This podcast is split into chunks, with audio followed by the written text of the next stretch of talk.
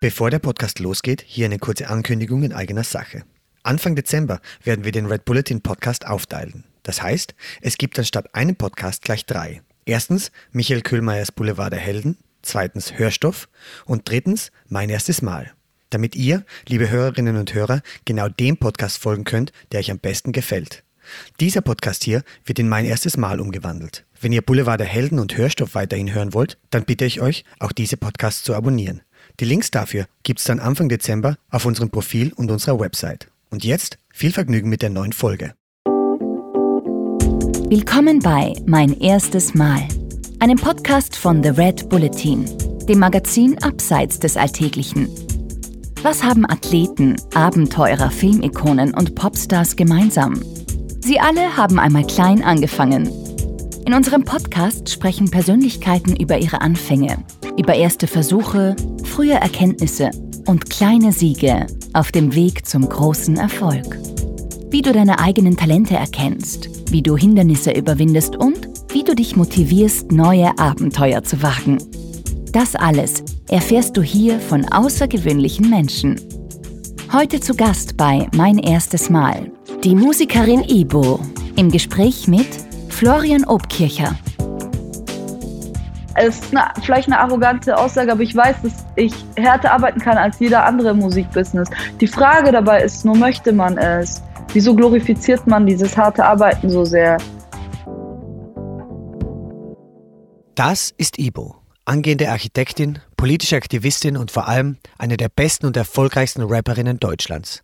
Sie ist eine, die Themen anspricht, die sonst gern unter den Teppich gekehrt werden. Auf ihren vier Alben gibt sie sich lyrisch und angriffslustig. Sie rappt gegen Sexismus, Rassismus und Homophobie für eine offene und solidarische Gesellschaft.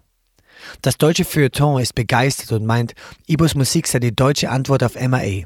Auf dem aktuellen Album der Ärzte ist sie die einzige Gastsängerin. Im Gespräch hat mir die 32-Jährige, die im bürgerlichen Namen Ebro Düskün heißt, von ihren Anfängen erzählt.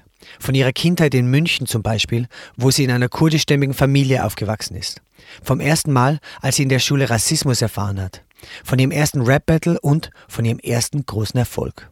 Was ich auch sehr spannend gefunden habe, Ibo gibt im Interview super Tipps, wie man sich unter Klugscheißern durchsetzt zum Beispiel. Und auch sehr gut, wieso diese Vielfachbelastung, der wir uns beruflich ja gern freiwillig aussetzen, weil Stress auch so angesehen ist, alles andere als gesund ist.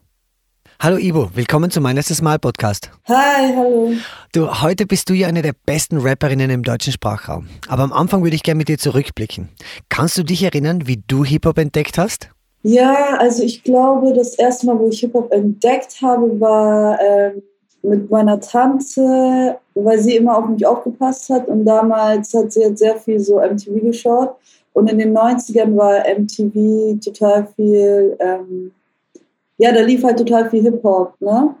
Und da habe ich so Hip-Hop für mich so als Musik zum ersten Mal entdeckt. Und ähm, später war es dann auch so, dass eben alle in meiner Familie, also auch meine Cousins etc., die haben alle sehr viel Hip-Hop gehört und ich habe dann sehr viel so Hip-Hop-Wissen durch die mitbekommen.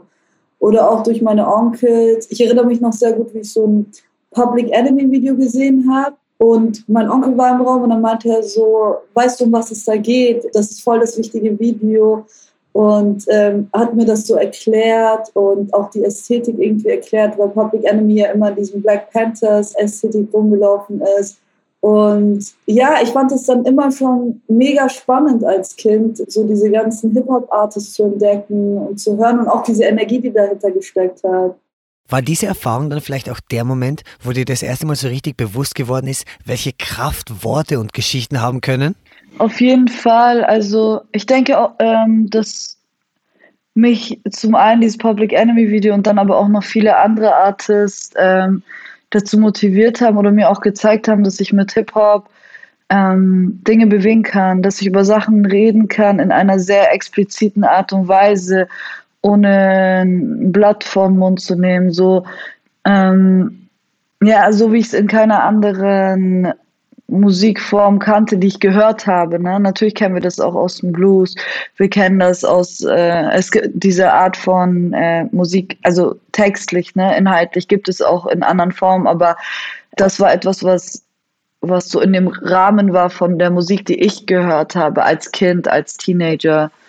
Und es war schon sehr empowernd, diese Musik zu hören. Mhm, mhm. Bevor du gerappt hast, warst du da auch schon an Musik interessiert?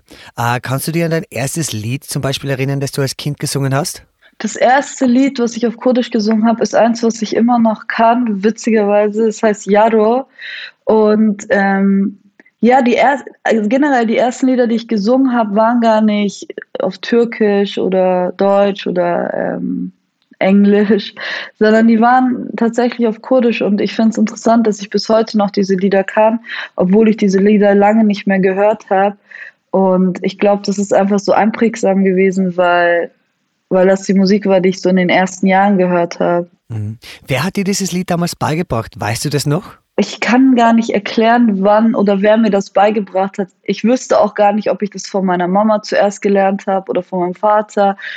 Ich glaube, es wurde zu Hause gesungen und ich habe das aufgeschnappt und meine Eltern waren sehr, ich erinnere mich schon daran, dass meine Eltern immer sehr stolz darauf waren, dass ich da so kurdische Sachen gesungen habe, weil natürlich, weil ich die Sprache nie konnte, ich habe die Sprache nie gelernt und das war dann mein Bezug zu der Sprache. Genau, und ich glaube, dass das so ein sehr verbindender Moment zwischen mir und meinen Eltern immer war, wenn ich dann so kurdische Sachen singen konnte. Mhm. Auch wenn du die Sprache jetzt nicht sprichst, weißt du vielleicht, worum es in dem Lied geht?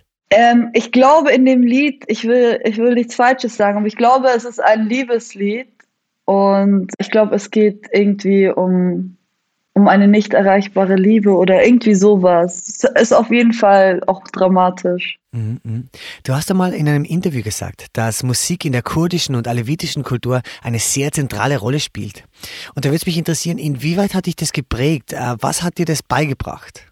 Es hat mir beigebracht, also dadurch, dass immer zu Hause Musik war und ähm, auch alevitische, also so die alevitische Glaubensrichtung auch sehr viel mit Musik verknüpft ist, hat es mir, glaube ich, erleichtert, Musik zu machen und auch nach außen zu tragen. Ich hatte nie dieses Schamgefühl von Musik zu performen, auf einer Bühne zu sein ja, oder vor anderen zu singen, vor anderen zu rappen, weil ich Musik im Alltag oder auch so in einer Gemeinschaft als etwas sehr Natürliches empfunden habe.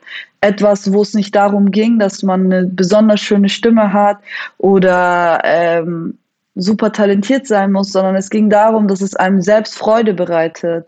Ibo, es ist ein Eckpfeiler deiner Texte. Rassismus bekämpfen. Du betreibst viel Aktivismus in diese Richtung. Aber erinnerst du dich, wann hast du zum ersten Mal Rassismus am eigenen Leib verspürt? Das erste Mal Rassismus habe ich auf jeden Fall im Schulsystem verspürt mit meinen Lehrerinnen, wobei ich damals gar nicht benennen konnte, dass es Rassismus ist.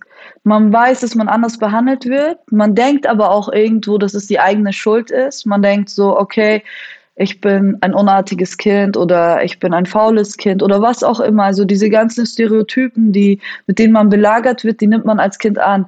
Das Problem, was auch sehr verwirrend ist, ist, dass Eltern, also meine Eltern, die dachten, ne, weil, weil sie immer so ein Verhältnis zu ihren Lehrern hatten, ne, dass Lehrer ja niemals irgendwie den Schülern gegenüber äh, rassistisch sein können, obwohl sie auch selbst Rassismus von ihren Lehrerinnen erfahren haben, weil meine Eltern halt in der Schule erst die türkische Sprache gelernt haben, ähm, dafür bestraft wurden, wenn sie Kurdisch gesprochen haben, etc. Trotzdem war so ein anderes Verhältnis dazu da, wie Lehrer wahrgenommen werden. Und den Eltern auch noch erklären zu müssen, dass Lehrerinnen etwas machen, weil es rassistisch ist, nicht weil man tatsächlich ähm, Mist gebaut hat, ist halt super verwirrend und auch schwierig gewesen, weil jedes Mal, wenn ich zu meiner Mama gekommen und gesagt habe, ja, aber die behandeln mich anders, dachte sie halt so, ja, aber du hast vielleicht auch irgendwie Mist gebaut. Ne? Man ist ja auch so ein Kind und vor allem, wenn man jetzt kein schüchternes, leises Kind ist. Ich war nie schüchtern oder irgendwie so verschlossen. Ich war halt auch ein lauteres Kind. Ähm, waren aber andere Schülerinnen auch, ne? Nur, dass die halt anders aussahen. Und ich glaube, das prägendste Beispiel und wo meine Mama das auch wirklich äh, so gecheckt hat, war eben, als wir im Schullandheim waren. Ich glaube, ich weiß nicht, ob man überall Schullandheim sagt, aber auf so Klassenfahrt und ein Junge mich eben die Treppen runtergeschubst hat, ich mir meinen Arm gebrochen habe, um so mit angebrochenen Armen irgendwie zwei Tage noch dort bleiben musste und anstatt dass er Ärger bekommt, also ich bin zur Lehrerin und meinte so, Christoph hat mich die Treppe runtergeschubst, habe ich Ärger bekommen, weil ich keine Socken anhatte. Und das war so crazy, weil das war halt so Peak von Racism und du bist als Kind halt auch so machtlos. Also als Kind die einzige Position, die du hast, ist natürlich, du kannst zu deinen Eltern gehen und du kannst darauf hoffen, dass deine Eltern die Lehrerin darauf hinweisen, dass es irgendwelche Konsequenzen hat. Aber wenn deine Eltern auch nicht perfekt Deutsch sprechen können oder auch nicht so die Privilegien haben äh, von ja, sei es Sprache, sei es, dass sie ähm, irgendwie Wohlstand, was auch immer, ne, also so nicht auf gleiche Augenhöhe gesehen werden, dann wird das keine Konsequenzen für die Lehrerin mit sich ziehen, außer es schreitet noch irgendwie eine dritte Instanz mit ein und sagt so, wir supporten das. Und dadurch, dass es das nicht gab, ähm, war es halt immer so eine Situation, wo ich dem Ganzen ausgeliefert war. Also so richtig ekelhafte Situationen, wo Lehrerinnen andere Schüler, wenn ich mal einen Zirkel nicht, weiß ich nicht, Dreieck oder Lineal nicht dabei hatte, wo andere Schüler meinen Rucksack ausgeleert haben. Also auslernen durften vor der ganzen Schule und äh, vor der ganzen Klasse. Und das würde man ja jetzt heutzutage gar nicht mehr akzeptieren. Aber damals war es, man konnte nicht so einfach ähm, sagen, dass es Rassismus ist, weil man selbst noch nicht begriffen hatte, wie wenig es mit den Kindern selbst zu tun hat und wie viel es mit den Lehrern und ihrer Einstellung zu tun hat. Mhm, mhm. Was hat es damals mit dir gemacht? Ich meine, was macht es mit einem Kind, wenn es merkt, dass es diesem Rassismus quasi hilflos ausgesetzt ist? Ich glaube, so die erste Stufe, was stattfindet, ist, dass man von sich selbst denkt, dass man, wie gesagt, dass man faul ist, dass man, dass es auch gerecht ist, wie die Lehrerin das angeht. Man ist wütend. Ich war sehr, sehr oft sehr wütend. Ähm, ich habe sehr viel Wut, glaube ich, auch in mir getragen. Ne? Und die nächste Stufe, die aber stattfindet, ist, dass ich den Respekt vor Lehrerinnen verloren habe. Und das auch zu Recht, weil ich ähm, natürlich dann so, also in der Grundschule ist man noch so ein Kind, aber dann wird man jetzt zum Teenager und ja, dann habe ich auch den Respekt vor Lehrerinnen verloren, weil ich nicht mehr in ihnen etwas gesehen habe, was äh, respektabel ist oder irgendwie, dass sie irgendein irgendwas Gutes für mich wollen. Und gleichzeitig wusste ich aber auch, und das habe ich aber auch eher meiner Mutter zu verdanken als Lehrer, ähm, dass es für mich wichtig ist, diesen Schulweg zu gehen und das also so dabei zu bleiben, egal was was Lehrer sagen so. Ähm, und meine Mama, also wäre meine Mama nicht gewesen, ich hätte niemals studiert. Weil meine Mama mir halt immer gesagt hat, du bist viel intelligenter als das, was deine Noten sind und du kannst viel mehr machen. Und sie, meine Mama hat begriffen, wie motiviert ich bin, so was gewisse Sachen angeht und dass ich, dass ich auf jeden Fall mehr bin, als was mein Zeugnis vorzeigt. Und ich muss aber sagen, dass ich also so was positive Ereignisse angeht, ich habe auch in der Grundschule den ersten Lehrer gehabt, der mir, der mir gezeigt hat, dass ich sehr gut im Schreiben bin von Poesie. Und natürlich gibt es auch solche Ereignisse. Also Grundschulzeit war echt die schlimmste, weil man halt eben, wie gesagt, am hilflosten ist. Aber ich hatte halt einen Schuldirektor und der hat irgendwie so einen Wochenkurs angeboten, wo man, man durfte so wählen, was man die Woche machen will. Und ich habe halt Poesie genommen, weil meine Mama auch immer sehr viele Gedichte geschrieben hat. Und ich war so ziemlich gut darin. Und das habe ich auch erst da für mich entdeckt. Und ähm, ich habe dieses Poesiebuch bis heute noch, weil wir halt alle unsere Gedichte da rein, also wir haben unsere Gedichte reingeschrieben und dann von den anderen äh, ähm, Schülerinnen so. Und das war auf jeden Fall ein Anfang für mich und auf jeden Fall ähm, eine Motivation zu schreiben. Mhm. Voll schön. Aber da würde mich interessieren, wenn man mit Ungerechtigkeiten konfrontiert ist, mhm. was gibt einem da die Kraft zu sagen, jetzt erst recht? Wie, wie macht man das? Gibt es da Tipps, die du den Hörerinnen und Hörern auf dem Weg mitgeben würdest? Ich glaube, das Wichtigste ist zu begreifen, dass die Leute, die einem das Gefühl geben, dass sie so viel Macht über einen haben, eigentlich keine Macht über einen haben. Und dass diese Leute nicht bestimmen, wer man ist oder wie man ist oder wie talentiert man ist, sondern dass man das selbst bestimmen kann. Und dass es eben, dass man nicht von der Meinung eben abhängig ist, so wie man auch im Erwachsenenalter sich ähm, einreden muss, dass die nicht einreden muss, aber so akzeptieren und verstehen muss, dass die Meinung der anderen nicht wichtig ist. Und ich glaube, als Kind oder als junger Mensch so ist es super schwierig, weil man halt immer diese Autorität ausgesetzt ist. Aber das Wichtigste ist zu begreifen, so wenn man merkt, dass die Autoritäten einem nicht gut tun, dass, ähm, dass man sich auf sich selbst fokussiert Weil letztendlich, ähm, ich habe auch in der Schule viel Scheiße gebaut. Es ist nicht so, dass ich ein super braves Kind war, aber ich hatte gute Noten. Ich habe trotzdem mich hingesetzt und gelernt und meine Sachen gemacht. Deswegen konnten die mich nie von der Schule werfen, weil es hat nicht gepasst. Ne? Ist, so hätte ich schlechte Noten gehabt, hätten sie sagen können, ja, sie ist faul, sie macht nichts. Aber letztendlich hatte ich gute Noten ne? und ähm, das hat mir so den Hintern gerettet. Und wenn die Aufgabe stimmt, wenn die Lösung stimmt, dann egal wie rassistisch deine Mathelehrerin ist, sie kann halt, was will sie sagen? Will sie sagen, nee, 2 plus 2 ist für dich 5? Wird sie nicht machen können. Und ich glaube, das ist voll wichtig zu realisieren. Ibo, auf der Bühne zu stehen ist heute dein Beruf. Aber wie war das am Anfang? Kannst du dich an deinen ersten Rap-Battle erinnern? Ja, ich, hab, ich war bis jetzt nur einmal bei meinem, einem Battle und das war eben mein erstes Battle mit 15, 16 da gab es so ein Ausschreiben für irgendein Freizeitheim hat ein Rap-Battle veranstaltet und ich meinte so, hey, ich gehe dahin. Hab mich auch darauf vorbereitet, habe meine Cousine mitgenommen mit ihrem Freund und ich weiß gar nicht, wer noch dabei war. Auf jeden Fall sind wir zu diesem Battle gegangen und da waren nur Jungs. Es waren alles Jungs auf der Bühne. Und dann meinte ich so, hey, ich will battlen. Und alle Jungs waren so, nee, wir battlen keine Mädels, äh, äh, äh. Und dann war halt ein Junge da und er meinte so, okay, ich battle dich.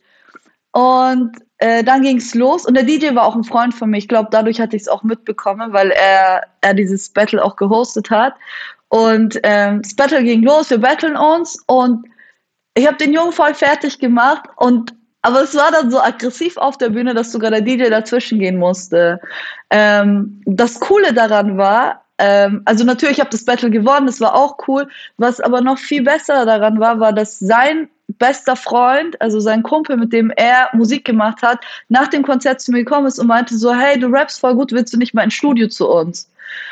Und das war halt meine erste Möglichkeit, ins Studio zu kommen, weil man ist halt einfach als Mädchen, war es super schwierig, weil die ganzen Jungs, vor allem wohlhabendere Jungs, ein Studio ist ja auch teuer, ne? Also so irgendwelche Kenneck Boys hatten halt keine Studios bei uns, sondern es waren halt schon eher wohlhabendere Jungs und überhaupt, dass es Jungs waren und dann im besten Fall stand jemand auf dich, dann bist du vielleicht ins Studio, aber das wollte ich auch nicht. Es war auch nicht mein Plan so. Und ich fand es richtig cool, dass ich halt mein Talent sein konnte und dass dann sein Freund auch noch zu mir kommt und sagt so, hey, komm doch mal ins Studio vorbei. Und so habe ich mit 16 dann mein erstes Mal im Studio was aufgenommen. super, super. Du, und kurze Zeit später hast du dann ja auch angefangen, deine Texte auf Deutsch zu schreiben, gell? Kannst du mir von diesem Umstieg von Englisch auf Deutsch erzählen? Also tatsächlich hat dieser Umstieg stattgefunden, als ich das erste Mal in Berlin war. Und da hatte ich mich mit einem Produzenten äh, unterhalten, der für ähm, Agro Berlin produzierte damals. Montana Beats hieß der. Und äh, ich hatte mich mit ihm unterhalten und ähm, ich meinte eben so, ja, ich rap halt auf Englisch, bla bla bla. Und dann meinte er so, ey Bro, schau mal, ähm, im Rap geht es ja voll viel darum, dass man authentisch ist, ne? Und ähm, genau, und er meinte so, du kannst in der deutschen Sprache, weil, weil du die Sprache viel gewohnter bist und weil es deine Sprache auch ist, kannst du deine Texte viel authentischer rüberbringen, als wenn du auf Englisch rappst. Und dann dachte ich mir so, okay, aber eigentlich gibt es nicht so viel Deutschrap, den ich so krass feiere. Mhm. Guter Punkt eigentlich. Was hat es denn damals gegeben im Deutschrap, das dir gut gefallen hat? Es gab halt Sabrina Settler und die fand ich schon immer mega cool. Aber irgendwie fand ich die Artists so aus den Staaten viel interessanter. Ich fand halt eine Missy Elliott interessanter, die dann so äh, witzigere Sachen auch gemacht hat oder auch so Sachen ausprobiert hat fand ich irgendwie interessanter, auch von der Musik her, oder eine Lil Kim oder eine Foxy Brown. Ähm, ja, also so, es war auf jeden Fall für mich interessanter, nach Amerika zu schauen. Aber ich wollte es halt dennoch probieren. Dann habe ich halt ähm, eher so Sachen für mich entdeckt, wie die deutsche Band Mir oder Rio Reiser mit so Tonsteine Scherben. Ähm, solche Sachen habe ich dann für mich entdeckt, weil ich fand viel interessanter, wie die mit der deutschen Sprache umgegangen sind. Also so vor allem von mir, das Album, da sind so Songs drauf, die ich einfach super spannend fand, die zwar nichts mit Hip-Hop zu tun hatten, aber die trotzdem diese Punk-Attitude hatten. Ebo, im Frühjahr ist dein viertes Album Chani erschienen. Herzlichen Glückwunsch. aber weil es hier um erste Male geht, würde ich gerne über dein erstes Album kurz sprechen. Kannst du mir davon erzählen? Ich glaube, mein erstes Album liegt jetzt auch schon acht Jahre zurück. Und äh, damals war ich super aufgeregt, natürlich so mein erstes Album endlich rauszubringen. Und das Label war auch ganz cool, Disco B. Es ist so ein Münchner Label gewesen. Und ähm, ja, es war auf jeden Fall ein intensiver Prozess. Ich weiß nur, wie ich so Bootcamp-mäßig dieses Album aufgenommen habe und äh, wie viel Arbeit wir da reingesteckt hatten. Aber ich habe halt bei dem Album auch viel abgegeben von Sachen, die ich eigentlich gerne selbst bestimmen würde. Also ich hatte einen Produzenten, der das Album super nice produziert hat, aber der natürlich auch seine Vision hatte und wo dann irgendwann so eine Banddynamik eher entstanden ist als sowas wie ich will die Musik machen und die Person, äh, die die Sachen produziert, delivered mäßig, sondern es war dann eher irgendwann waren wir so so eine Band und auch so zum Beispiel worüber ich mich sehr aufrege, ist das Cover von meinem ersten Album. Weil wir, ich hatte, ich glaube, wir hatten drei Fotoshootings, damit wir irgendwie ein Cover für das Album endlich haben. Und es hat dem Label alles nicht so gefallen und letztendlich haben wir halt dieses Cover gemacht, was, was jetzt drauf ist. Und seit diesem ersten Album habe ich jedes Cover selbst gestaltet. Ich war, ich habe mich ans Grafikdesign gesetzt, ich habe alles selbst gemacht. Jetzt nur bei meinem letzten Album, also bei Johnny, habe ich zwar das Cover und wie es sein soll und so weiter, habe ich selbst bestimmt, aber da habe ich die Grafikarbeit zum ersten Mal wieder abgegeben.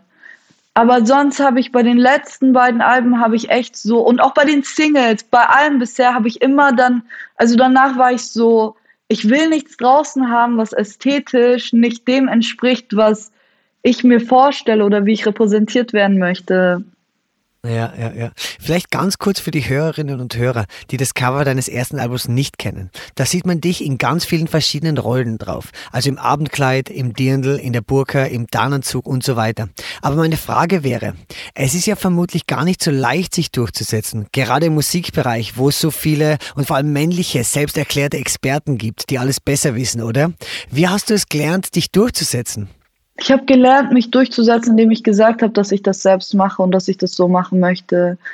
Was auch nicht, also das ist auch ein äh, Prozess. Das eine ist halt, dass man dadurch, dass einem die Kontrolle weggenommen wird, also dass man zum Beispiel dann so ein Cover draußen hat, was, womit man nicht happy ist, die Kontrolle an sich reißen will und dann überarbeitet man sich aber auch. Ne? Also es ist auch extrem viel Arbeit, ein Album zu machen, ne? Das ganze Artwork, die ganze Grafik dazu selbst zu machen, ne, etc., die Videos zu produzieren und so weiter. Also ich habe in den letzten, ich mache jetzt seit zehn Jahren, glaube ich, professionell Musik im Sinne von, dass ich Sachen rausbringe.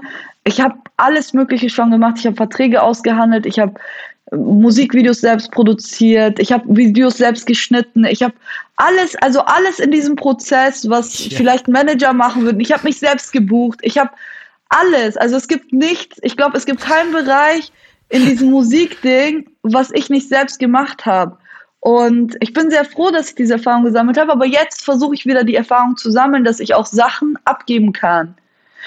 Und dass ich trotzdem noch einen Output habe, der mir gefällt. Und dazu muss man aber auch die richtigen Leute finden, denen man vertraut. Und das ist halt auf jeden Fall etwas, womit sich, glaube ich, viele Artists, vor allem Newcomerinnen, schwer tun, dass sie das richtige Team finden, ne? Und sich dann aber auch selbst überarbeiten, weil sie halt alles dann selbst machen müssen. Ne? Und da versuche ich persönlich auch immer junge Artists zu mentoren. Also wenn, wenn Leute mir schreiben und sagen, hey, ich mache gerade Musik, aber ich struggle mit der Seite oder irgendwie, das fällt mir schwer oder kannst du mir erzählen, wie diese Zusammenarbeit mit Labels funktioniert, dann versuche ich immer den Leuten was mitzugeben. Mhm, verstehe, verstehe. Das heißt, kann man das so sagen, wenn man in einem System steckt, in dem man sich bevormundet fühlt, ist es umso wichtiger, die richtigen Mentoren und Mentorinnen zu finden? Aber das ist wahrscheinlich auch nicht immer leicht, oder? Ja, ich weiß, dass es voll schwierig ist, Mentorinnen zu finden. Ähm, was man aber immer findet, und das darf man nicht vergessen, man, sagen wir mal, man ist eine junge Rapperin, die Beats braucht oder Musikvideos braucht. Es gibt halt auch junge Leute, die genau Beats machen wollen oder die Musikvideos machen wollen, die vielleicht neu in der Filmhochschule angefangen haben oder selbst sich eine Kamera geholt haben oder was auch immer. Es gibt halt genau in dem eigenen Level so viele Leute, die genau das Gleiche brauchen und die brauchen wiederum Artists, für die sie was drehen können und die haben Bock, zusammen was aufzubauen. Und ähm, ich glaube, dessen muss man sich bewusst sein, dass äh, man sich eben diese Leute auch suchen kann, dass es diese Leute gibt, die Bock drauf haben. Ibo, die Welt kennt dich als Musikerin. Dabei bist du aber auch gerade dabei, dein Architekturstudium abzuschließen. Kannst du mir von deinem ersten Modell erzählen, das du im Rahmen deines Studiums gebaut hast? Ja, mein erstes Architekturmodell, da war das Thema, das war eine Architekturtheorie, wie wir uns Gebäude in der Zukunft vorstellen. Und ich hatte irgendwie so ein Haus, was so aus voll verschiedenen Materialien bestand, auch so irgendwie, da war eine CD, da war irgendwie, also es war so richtig abgespaced, weil ich halt gesagt habe, so in der Zukunft wird Architektur anders ausschauen, weil wir mit anderen Materialien arbeiten werden. Und deswegen wollte ich so ganz viele verschiedene Materialien mit einbringen. Aber ich fand das auch mega inspirierend oder es hat auch mega Spaß gemacht, sowas zu machen. Also so vor allem am Anfang vom Studium. Mhm, ja. Mhm. Äh, hast du eine gute Note bekommen für dieses Modell? Weißt du das noch? Ja, ja, ich glaube, ich habe mal eins auch drauf bekommen. Ich glaube, das war eine gute. ja, das war so Anfang des Studiums, da war es noch easy, leicht äh, so gute Noten zu bekommen. Mm, jetzt stehst du schon vom Abschluss. Und da würde es mich interessieren, wie schafft man das, quasi zwei Karrieren unter einen Hut zu bringen? Äh, rein organisatorisch gesehen. Hast du da Tipps? Es ist sehr, sehr anstrengend gewesen. Ich weiß auch ehrlich gesagt nicht, ob ich es jemand anderen empfehlen würde. Ich weiß auch, dass wir in einer Gesellschaft leben, wo sowas immer gehypt wird. So, wow, sie hat Architektur studiert und gleichzeitig die Karriere aufgebaut und gleichzeitig dies und jenes gemacht. Das wird bei uns immer so gehypt, so dieses, ich bin busy und ich mache voll viel gleichzeitig und so. Und es ist alles möglich. Aber letztendlich war es sehr, sehr ähm, extrem anstrengend, auch mental. Also es ist nichts Gesundes. Ich würde ehrlich gesagt würde ich niemandem empfehlen, so ein Architekturstudium zu machen, was so eins der zeitintensivsten Studiengänge ist und gleichzeitig irgendwie sich versuchen, eine Karriere aufzubauen in der Musik, weil es ist einfach, es ist zu anstrengend. Ich würde auch gar nicht drüber lügen und sagen, so, ja, es ist voll cool und es ist natürlich, es ist cool jetzt im Nachhinein zu sagen, ja, ich habe einen Abschluss in Architektur und ich habe mir irgendwie eine Musikkarriere aufgebaut, aber man fragt sich auch immer, zu welchem Preis und ob es notwendig ist. Und natürlich spielt auch mit, dass meine Eltern eben nicht irgendwie Akademikerinnen hier in Deutschland sind und dass wir nicht privilegierte, weiß ich nicht, White People sind, die äh, bei denen in der Familie eh schon voll viele studiert haben, so also bei uns in der Türkei haben Leute studiert, aber halt hier noch nicht. Und dass es auf jeden Fall von meiner Mama auch ein Anliegen war, dass ich etwas studiere und dass sie auch voll viel Energie da reingesteckt hat und wo man es auch irgendwann so für die Eltern macht. Aber ich mache es auch gerne. Dennoch glaube ich, dass die Generationen jetzt nach mir, die hier aufwachsen und irgendwie Kreativjobs machen oder was auch immer, dass die nicht diesen gleichen Pressure haben. Mm, mm. Ja, aber war dann Architektur so quasi ein Plan B für die Eltern, damit die beruhigt sind? Nee, für meine Eltern ist Plan A. ja, meine Eltern denken immer noch, irgendwann sitze ich im Architekturstudio und äh, plane. Aber für mich ist es halt tatsächlich es war das Interessante, ich wollte etwas studieren und Architektur war das Interess also das für mich am interessantesten so. Ähm, es war der interessanteste Studiengang und ich war auch mega happy, dass ich angenommen wurde und es ist auch mega interessant, weil Architektur so wie Musik unseren Alltag so stark prägt und vielleicht nehmen wir es nicht so sehr wahr, aber ich denke schon, dass wir es wahrnehmen. Äh, wir fühlen uns anders in gewissen Räumen, in den Straßen etc. und ja, ich, es ist auch etwas sehr Prägendes und es spielt auch mit Musik so. Mhm. Aber das finde ich spannend, wo du den Zusammenhang zwischen Architektur und Musik ansprichst. Macht deine Erfahrung in der Architektur dich irgendwie zu einer besseren Musikerin? Befruchtet die eine Karriere die andere irgendwie? Ich denke auf jeden Fall, dass mein Studium, äh, also mein Architekturstudium, mir sehr viel dabei geholfen hat, kreative Prozesse anders zu denken, anders anzugehen hart zu arbeiten und trotzdem wieder von Null anzufangen in dem Prozess, um, dem, um das, das, was am Ende rauskommt, besser zu machen. Das sind alles so Sachen, die man in kreativen Jobs, finde ich, lernen muss und die super schwierig sind, wo man sich echt schwer tut. Also wenn du stundenlang, wochenlang, also du sitzt eine Woche lang an einem Modell, du kommst an und dein Professor sagt so, nee, passt nicht und du wirst es in die Mülltonne, ne? Und fängst wieder von Null an, aber letztendlich hast du dann am Ende ein Ergebnis, was super ist. Und das habe ich auch für die Musik so übernommen. Und ich glaube, das ist so ein sehr, sehr wichtiger Prozess. Mhm, verstehe. So quasi, wenn man als Musikerin lernt, mehr Struktur in den kreativen Prozess zu bringen? Komplett. Und auch Kritik anzunehmen, in Gruppen zu arbeiten. Wir arbeiten in der Architektur sehr viel in Teams. Ähm, wir arbeiten sehr viel unter Druck. Wir arbeiten sehr viel unter so schlaflos etc. Also ähm, ich würde, ich weiß, es ist eine, vielleicht eine arrogante Aussage, aber ich weiß, dass ich härter arbeiten kann als jeder andere im Musikbusiness. Die Frage dabei ist nur, möchte man es? Wieso glorifiziert man dieses harte Arbeiten so sehr? Und jetzt so, also so Mitte 20 oder Anfang 20 habe ich das selbst glorifiziert. Jetzt so Anfang 30 frage ich mich so, ist es gesund? Aber I know ain't no work, bitch working harder than me, so auf keinen Fall. Also ich weiß, was ich leisten kann und ich, ich weiß so, was ich machen kann. Und aber die Frage ist, möchte ich es oder möchte man es? Mhm. Ich habe gelesen, dass du vermutlich gar nicht hauptberuflich als Architektin arbeiten möchtest. Hast du das deiner Mama schon gebeichtet? Ja, ja, natürlich, natürlich. Und sie supportet dich in dieser Entscheidung für die Musik? Ja, ja, natürlich. Also meine Eltern waren, meine Familie ist generell immer sehr supportive mit meiner Musik gewesen. Aber natürlich, man, man denkt so an sein Kind und denkt sich so, ah, das ist der sicherere Weg. Ibo, Letzte Frage. Wir haben viel über erste Male in deiner Vergangenheit erfahren. Mhm. Jetzt würde mich interessieren, auf welches erste Mal in der Zukunft freust du dich? Ich werde zum ersten Mal eine, ähm, ein Konzert in Berlin spielen auf meiner Tour, also meine eigene Tour in Berlin in der 500er Halle. Das hatte ich noch nie, die ausverkauft sein wird. Und ähm, darauf freue ich mich krass. Darauf freue ich mich sehr, sehr krass, weil ähm, ich, das ist jetzt nicht das erste Mal, dass ich auf Tour bin, aber es ist das erste Mal, dass ich auf Tour bin, wo ich so Venues spiele und wo auch Sachen ausverkauft sind und wo, ja, ich bin mega gespannt. Ich kann mir das gar nicht vorstellen. Ich frage mich so, welche 500 Leute in Berlin kommen dahin? Aber die Leute kommen. Du stehst jetzt schon seit über zehn Jahren auf der Bühne. Was ist es, das dir immer noch eine Gänsehaut bereitet, wenn du vor Publikum stehst? Wenn die Leute die Songs können das ist jedes Mal für mich so ein Schockmoment. Es ist immer wieder, frage ich mich so krass, ihr könnt die Musik, also ihr könnt die Texte, how? So natürlich, also so, es ist für mich so irgendwie weird, ich muss mich immer noch dran gewöhnen, aber es ist ein mega schönes Gefühl, jedes Mal. Super. In diesem Sinn, schaut sie euch unbedingt an, wenn sie in eurer Stadt auftritt. Vielen Dank für das super Gespräch, Ibo. Es war mir eine Freude. Danke auch dir. Vielen, vielen Dank. Das war mein erstes Mal mit Ibo. Mehr davon findest du überall, wo es Podcasts gibt. Auf www.redbulletin.com und natürlich in unserem Magazin. Hat dir unser Podcast gefallen? Dann freuen wir uns über deine Bewertung und noch mehr, wenn du uns weiterempfiehlst.